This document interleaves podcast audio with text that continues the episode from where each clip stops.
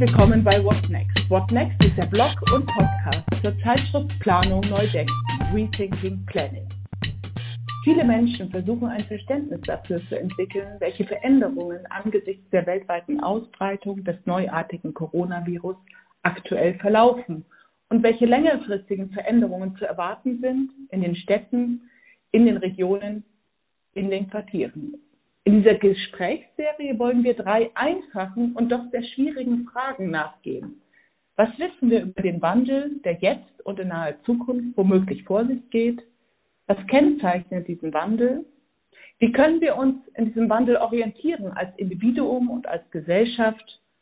Und wie lässt sich der Wandel womöglich auch aktiv nutzen, um etwas zu gestalten? Wie können wir die Entwicklungen beeinflussen? Das sind Fragen, die gehen uns als Forschende, als Planende und als Gestaltende etwas an. Und genau deshalb wollen wir in diesem Blog Beobachtungen, Erfahrungen und auch vorläufige Konzepte teilen, die wir haben, um Antwort auf diese Fragen zu geben. Mein Name ist Agnes Förster, ich bin Architektin und Stadtplanerin. Ich leite den Lehrstuhl für Planungstheorie und Stadtentwicklung an der RWTH Aachen. Ich freue mich sehr, heute am 17. April 2020 in dieser Reihe Herrn Thomas Sieberts zu begrüßen. Schön, dass Sie da sind, Herr Sieberts. Wir freuen uns auf das Gespräch. Herr Sieberts, Sie sind Architekt und Stadtplaner. Sie waren viele Jahre Hochschullehrer an unterschiedlichen Hochschulen, auch international. Viele Zeit haben Sie an der TU Darmstadt verbracht und Sie waren auch intensiv in der Praxis tätig mit Ihrem eigenen Büro. Herr Sieberts, Sie haben schon viele Veränderungsprozesse in ihrem Leben erlebt, durchlebt und auch in ihrer Berufspraxis aktiv begleitet. Ich möchte am Anfang unseres Gesprächs sehr gerne etwas erfahren über Ihre Wahrnehmung, die Sie haben zu den Dingen, die gerade vor sich gehen und welche Chancen darin auch liegen für uns als Planerinnen und Planer, als Architektinnen und Architekten. Herr Sieverts, wie nehmen Sie denn die aktuelle Situation wahr? Ja, vielen Dank für die Frage. Da ich ja selber schon seit etwa einem Jahrzehnt nicht mehr selber praktisch mit meinem Büro tätig bin, habe ich ein bisschen den Kontakt zur aktuellen Szene der Planung, der Planungsbüros der Kollegen verloren. Aber ich kann natürlich zurückblicken auf, ja, wenn ich meine Schulzeit dazu nehme, 75 Jahre lang intensive Beschäftigung mit der Stadt und da liegt es natürlich nahe, rückzublicken und zu schauen, ob ich schon ähnliche Formen beschleunigter Transformation erlebt habe und wie wir uns eigentlich damals verhalten haben und was ist neu. Meine erste große Transformationserfahrung war als Kind nach Ende des Zweiten Weltkriegs 1945, 46. Ich war schon immer sehr interessiert am Bauen mit Bauklötzen und habe das dann auch während der Schulzeit fortgesetzt, habe also die Entwicklung damals sehr intensiv verfolgt und sie hat natürlich meinen weiteren Lebensweg außerordentlich geprägt. Das war eine Form außerordentlich schneller Transformation, natürlich die etwa 1960 mit dem Ende der Nachkriegszeit zu Ende ging. Und dann kam eine neue Transformation, die Wesentlichen in der Stadterneuerung zu sehen war. Nachdem die Städte wieder einigermaßen aufgebaut waren, stand es dann an, den über Jahrzehnte vernachlässigten Bestand zu modernisieren und der modernen Zeit anzupassen. Und auch das mhm. war eine große Transformation, die ebenso wie die erste von intensiven Diskussionen begleitet war und auch natürlich von großen Unsicherheiten. Die mhm. dritte Transformation, die ich erlebt habe, war während meiner Zeit als Gastprofessor an der Harvard-Universität 1970.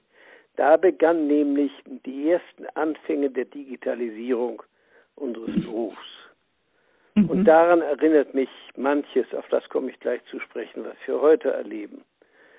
Damals war ich von der Digitalisierung und den sich daraus eröffneten Möglichkeiten so begeistert. Ich fing dann sofort eine neue Hochschullehrertätigkeit in Darmstadt an und habe die Digitalisierung von Anfang an in mein Lehrprogramm mit hm. aufgenommen, habe aber dann nach einiger Zeit der intensiven Beschäftigung damit das wieder aufgegeben, weil mir diese Übersetzung der Stadtrealität in statistische Daten, und nur so kann die Digitalisierung arbeiten, letztlich ein Realitätsverlust zu sein schien.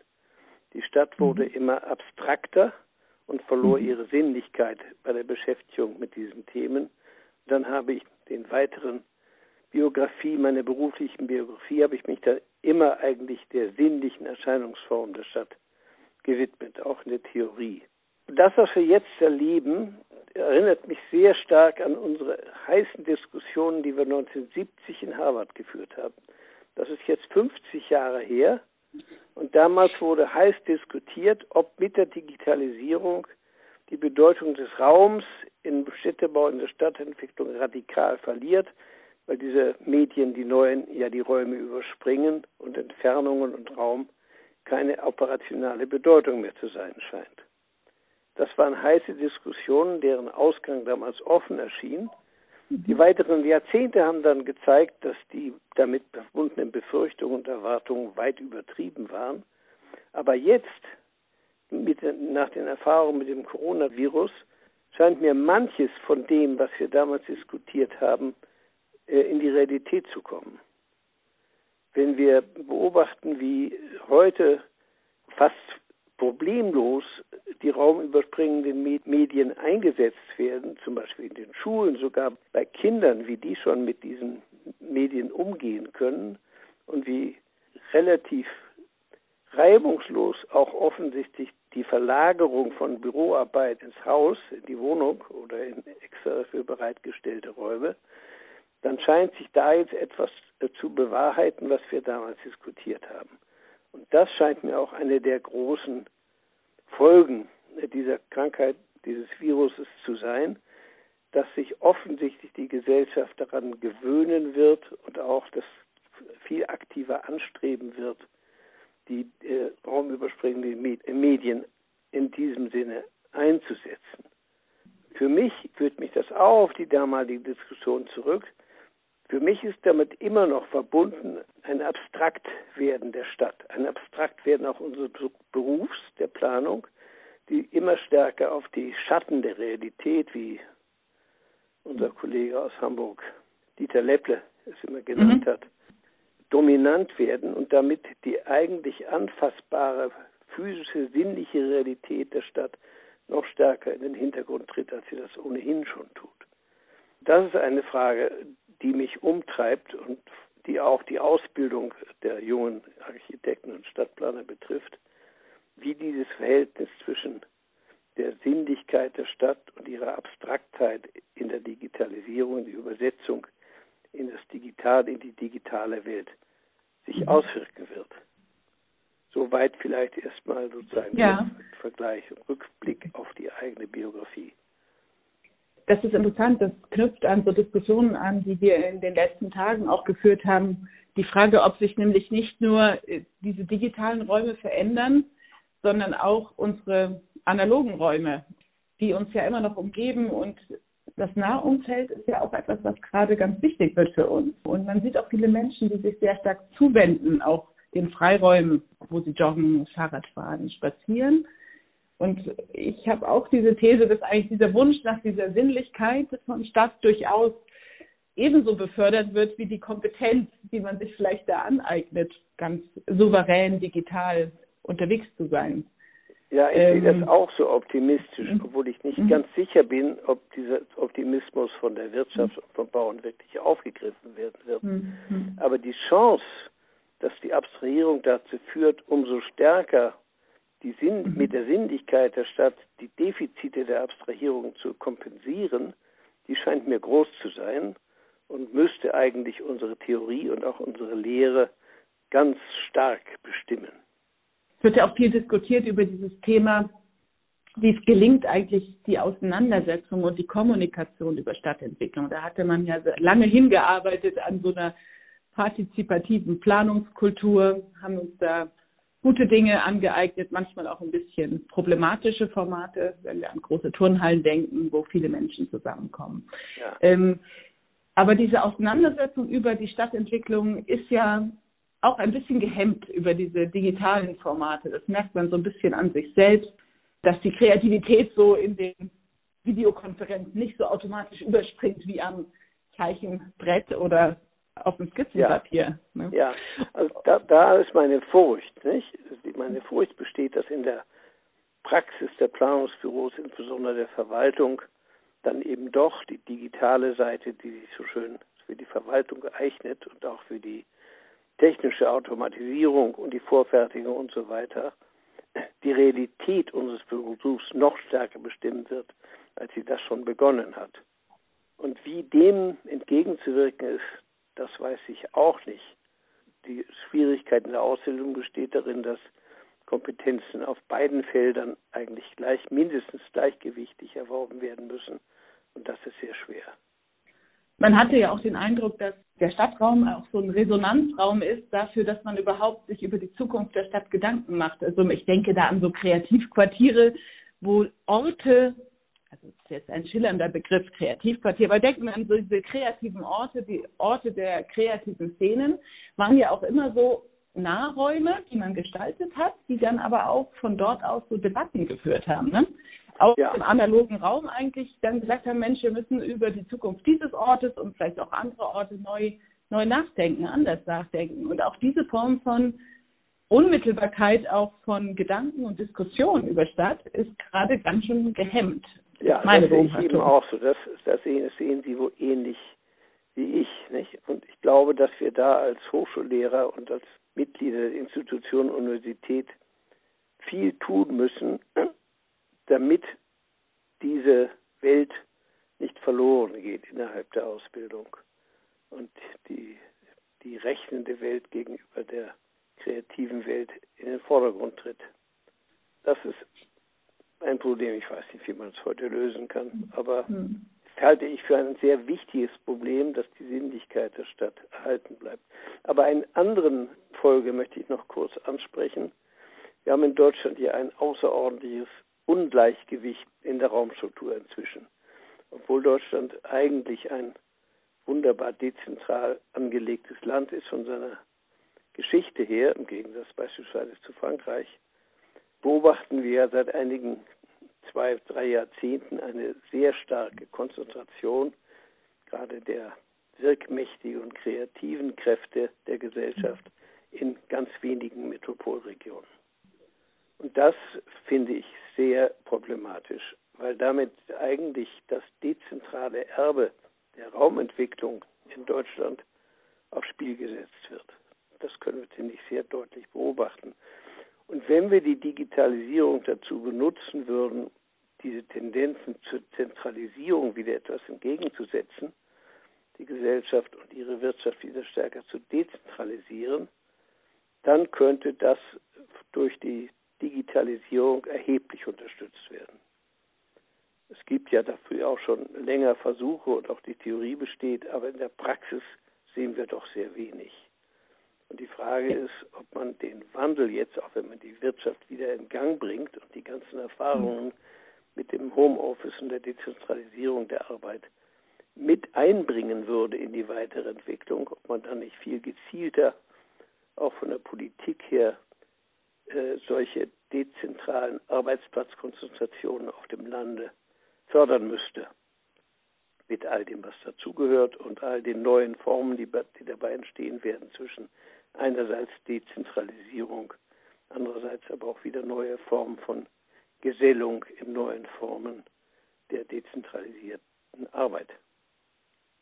Also das ist die Frage, wie sich das eigentlich auf die Raumstruktur auswirkt. Ja. Ähm, und da gab es ja auch viele Entwicklungen, die sich nicht bewahrheitet haben. Immer diese Hoffnung, dass man mit diesen Informations- und äh, Kommunikationstechnologien, das ist ja eine Diskussion aus den 90er Jahren, ja, schon vorher wahrscheinlich. Gesagt, schon ja, an, ob die Welt dann flach würde oder steiler, also the world is flat or the world is spiky, diese Fragestellung hatte sich dann eigentlich nie bewahrheitet, dass Nein, die, das die Machtzentren.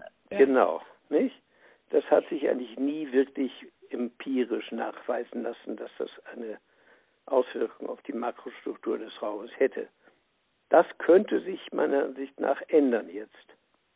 Wobei die Frage zu stellen ist, ob eigentlich diese Orte der Macht wenn man sagt, das sind diese Hubs, wo man ja. unbedingt zusammenkommen muss, wenn man ein Entscheidungsträger auch ist, das wird es ja weiterhin eine Frage, ist auch eine Frage in der Krise, ne?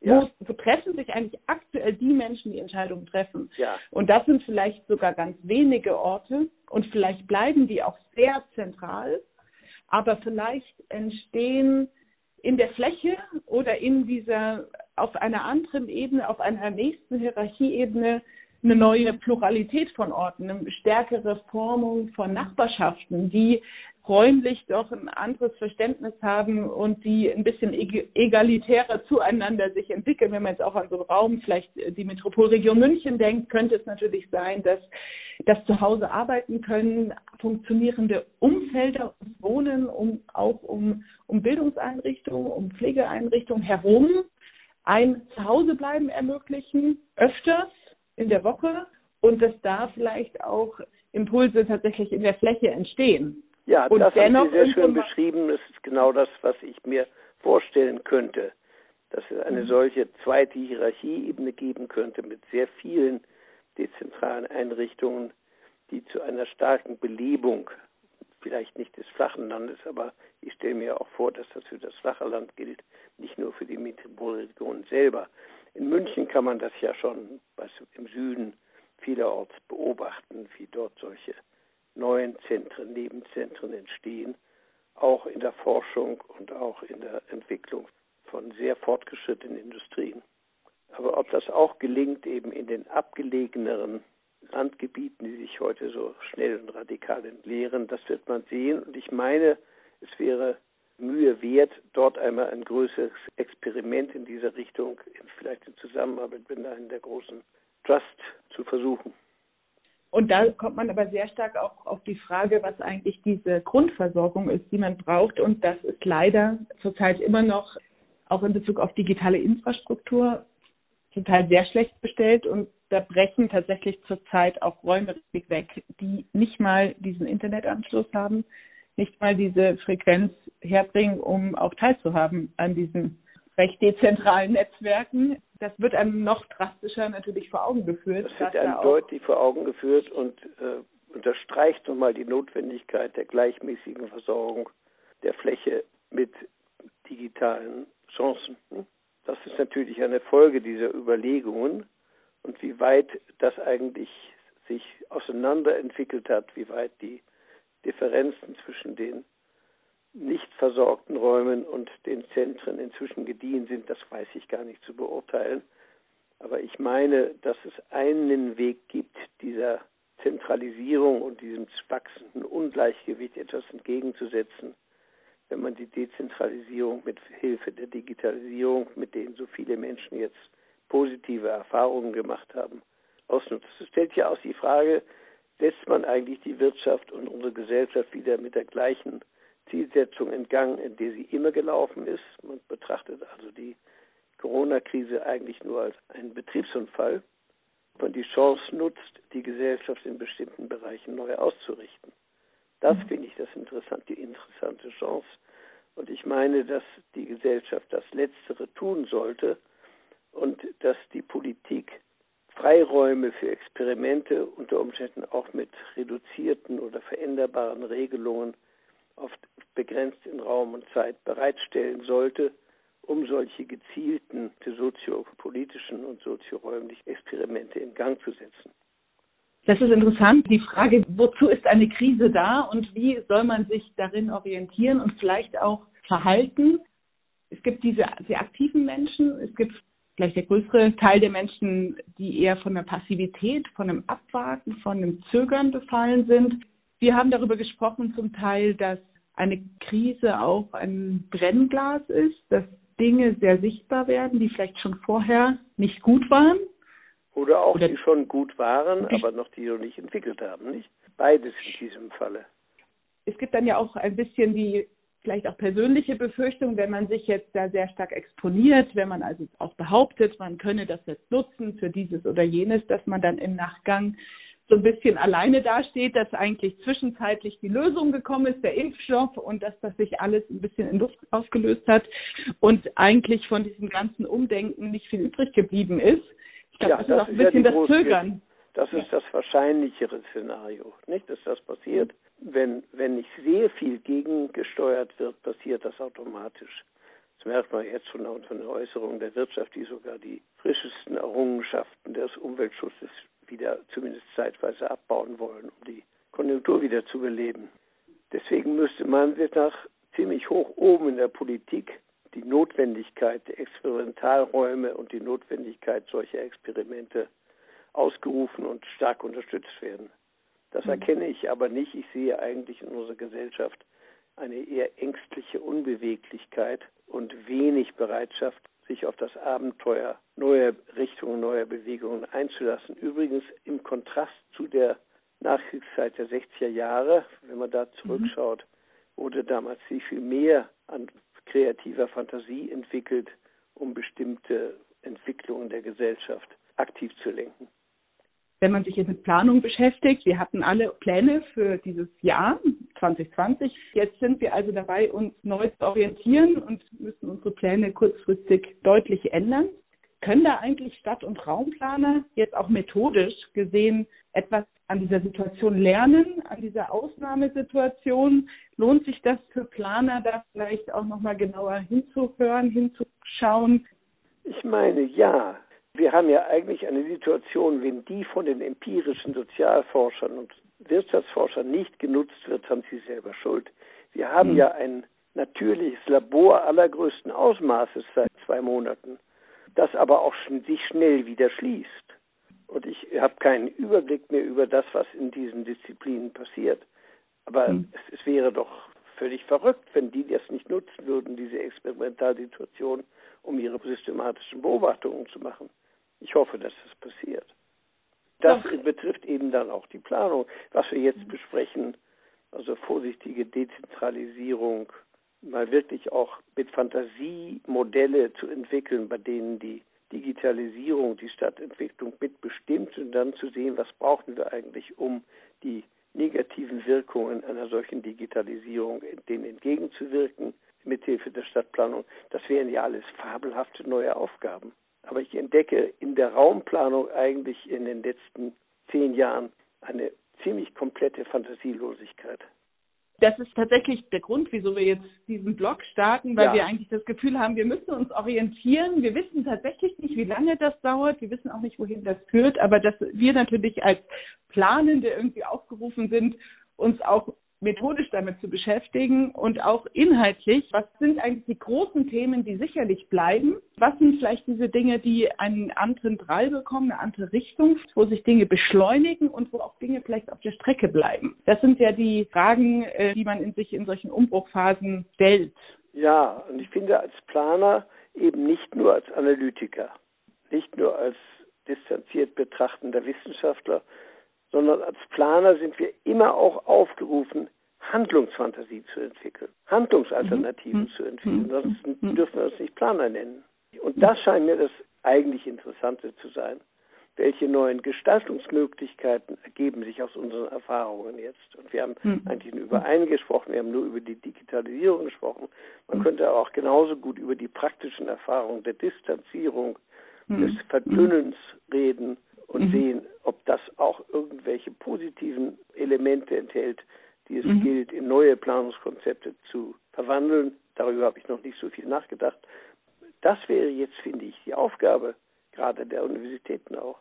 Weil das natürlich jetzt mit dieser Verdünnung und der Frage der Dichte und der Verdünnung ist ja ganz interessant, weil es so ein Spannungsfeld ist, in dem wir sind. Die Fähigkeit, dass wir uns selbst helfen, auch in Nachbarschaften braucht so ein Mindestmaß an Nähe und die Fähigkeit, Distanz zu halten, lässt uns irgendwo überleben zurzeit. Das ist ganz spannend, was für Zwischenräume dann auf einmal wieder wichtig werden. Im Kleinen, in so einem Wohnumfeld, aber auch, wir hatten ja vorhin eher über so Stadtregionen gesprochen ja. oder ländlichere Räume, was es eigentlich heißt. Ja, das finde ja. ich Beispiel alles sehr spannend und ich bin sehr neugierig, ob da von den Disziplinen, die eigentlich dafür geschaffen worden sind, solche Phänomene zu beobachten und zu theoretisieren, ob da was kommt.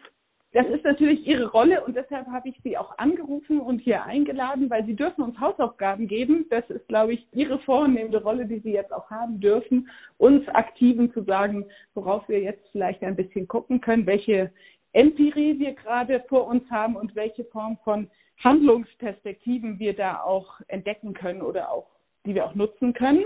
Wollen Sie vielleicht unserem Nachwuchs, wir bilden ja auch aus, wir haben Studierende, wir haben Doktorierende, haben Sie da vielleicht eine Perspektive, die Sie der jungen Generation, der Nachwachsenden auch mit auf den Weg geben möchten? Ja, ich habe die eigentlich schon so skizziert, indirekt, mhm. nicht implizit, mhm. sondern indirekt habe ich sie skizziert. Ich finde mhm. zurzeit die Frage, wie sich die verhundertfachten Erfahrungen mit Digitalisierung mhm.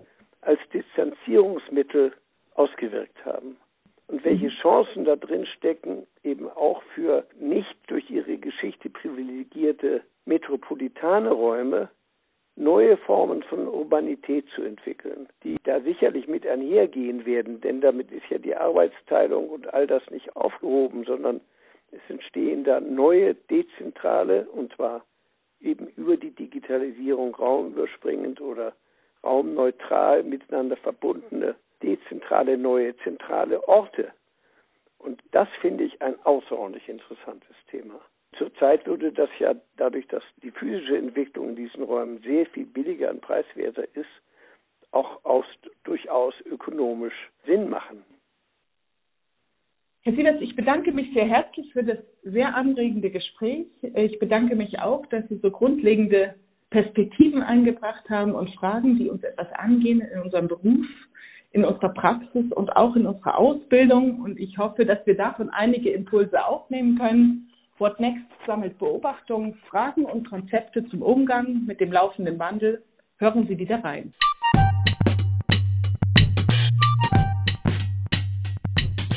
In dieser Akteursnetzwerktheorie hat man ja dann auch darüber gesprochen, dass der Mensch nicht nur zu den Menschen Beziehungen hat, sondern auch zu Technologien, zu Gegenständen, ja. zu, zu, Infrastruktur. Ja, und Parlament der Dinge, nicht? Ja. Ja, aber das ist ganz interessant in Bezug auf den physischen Raum, weil äh, der ist ja eigentlich auch so etwas. Und man könnte auch behaupten, das ist jetzt auch die Zeit der Gestaltung von Stadt, weil der physische Raum an sich ja nicht gefährlich ist. Und wir haben ja ein großes Bedürfnis, einen schönen Baum, der blüht, anzuschauen und wir uns an anderen Dingen zu freuen. Also auf diese Halbdistanz den man ja oft eigentlich nur zum Raum hat, wenn man nicht direkt im Eins zu eins was anfasst. Das ist ja, ja. natürlich eine andere Dimension, aber die Stadt hat oft so diese drei, vier Meter Abstand zu einem. Da könnte man auch behaupten, dass eigentlich diese bleibende Gestaltung, dass sie durchaus ein, ein, an Wert gewinnt. Ja, sehr schön. Und man könnte auch weitergehen und sagen, die Digitalisierung könnte auch eine Befreiung bedeuten. Eine Befreiung der Ästhetik der alte Funktionalismus nennt eigentlich ohnehin mal ist nach Mausetod. Aber was die neue Ästhetik eigentlich bedeutet, wird, glaube ich, in diesem zukünftigen Zeit, in der das Digitale noch viel stärker das Leben aller Menschen durchdringen wird, ein ganz anderes Gewicht bekommen.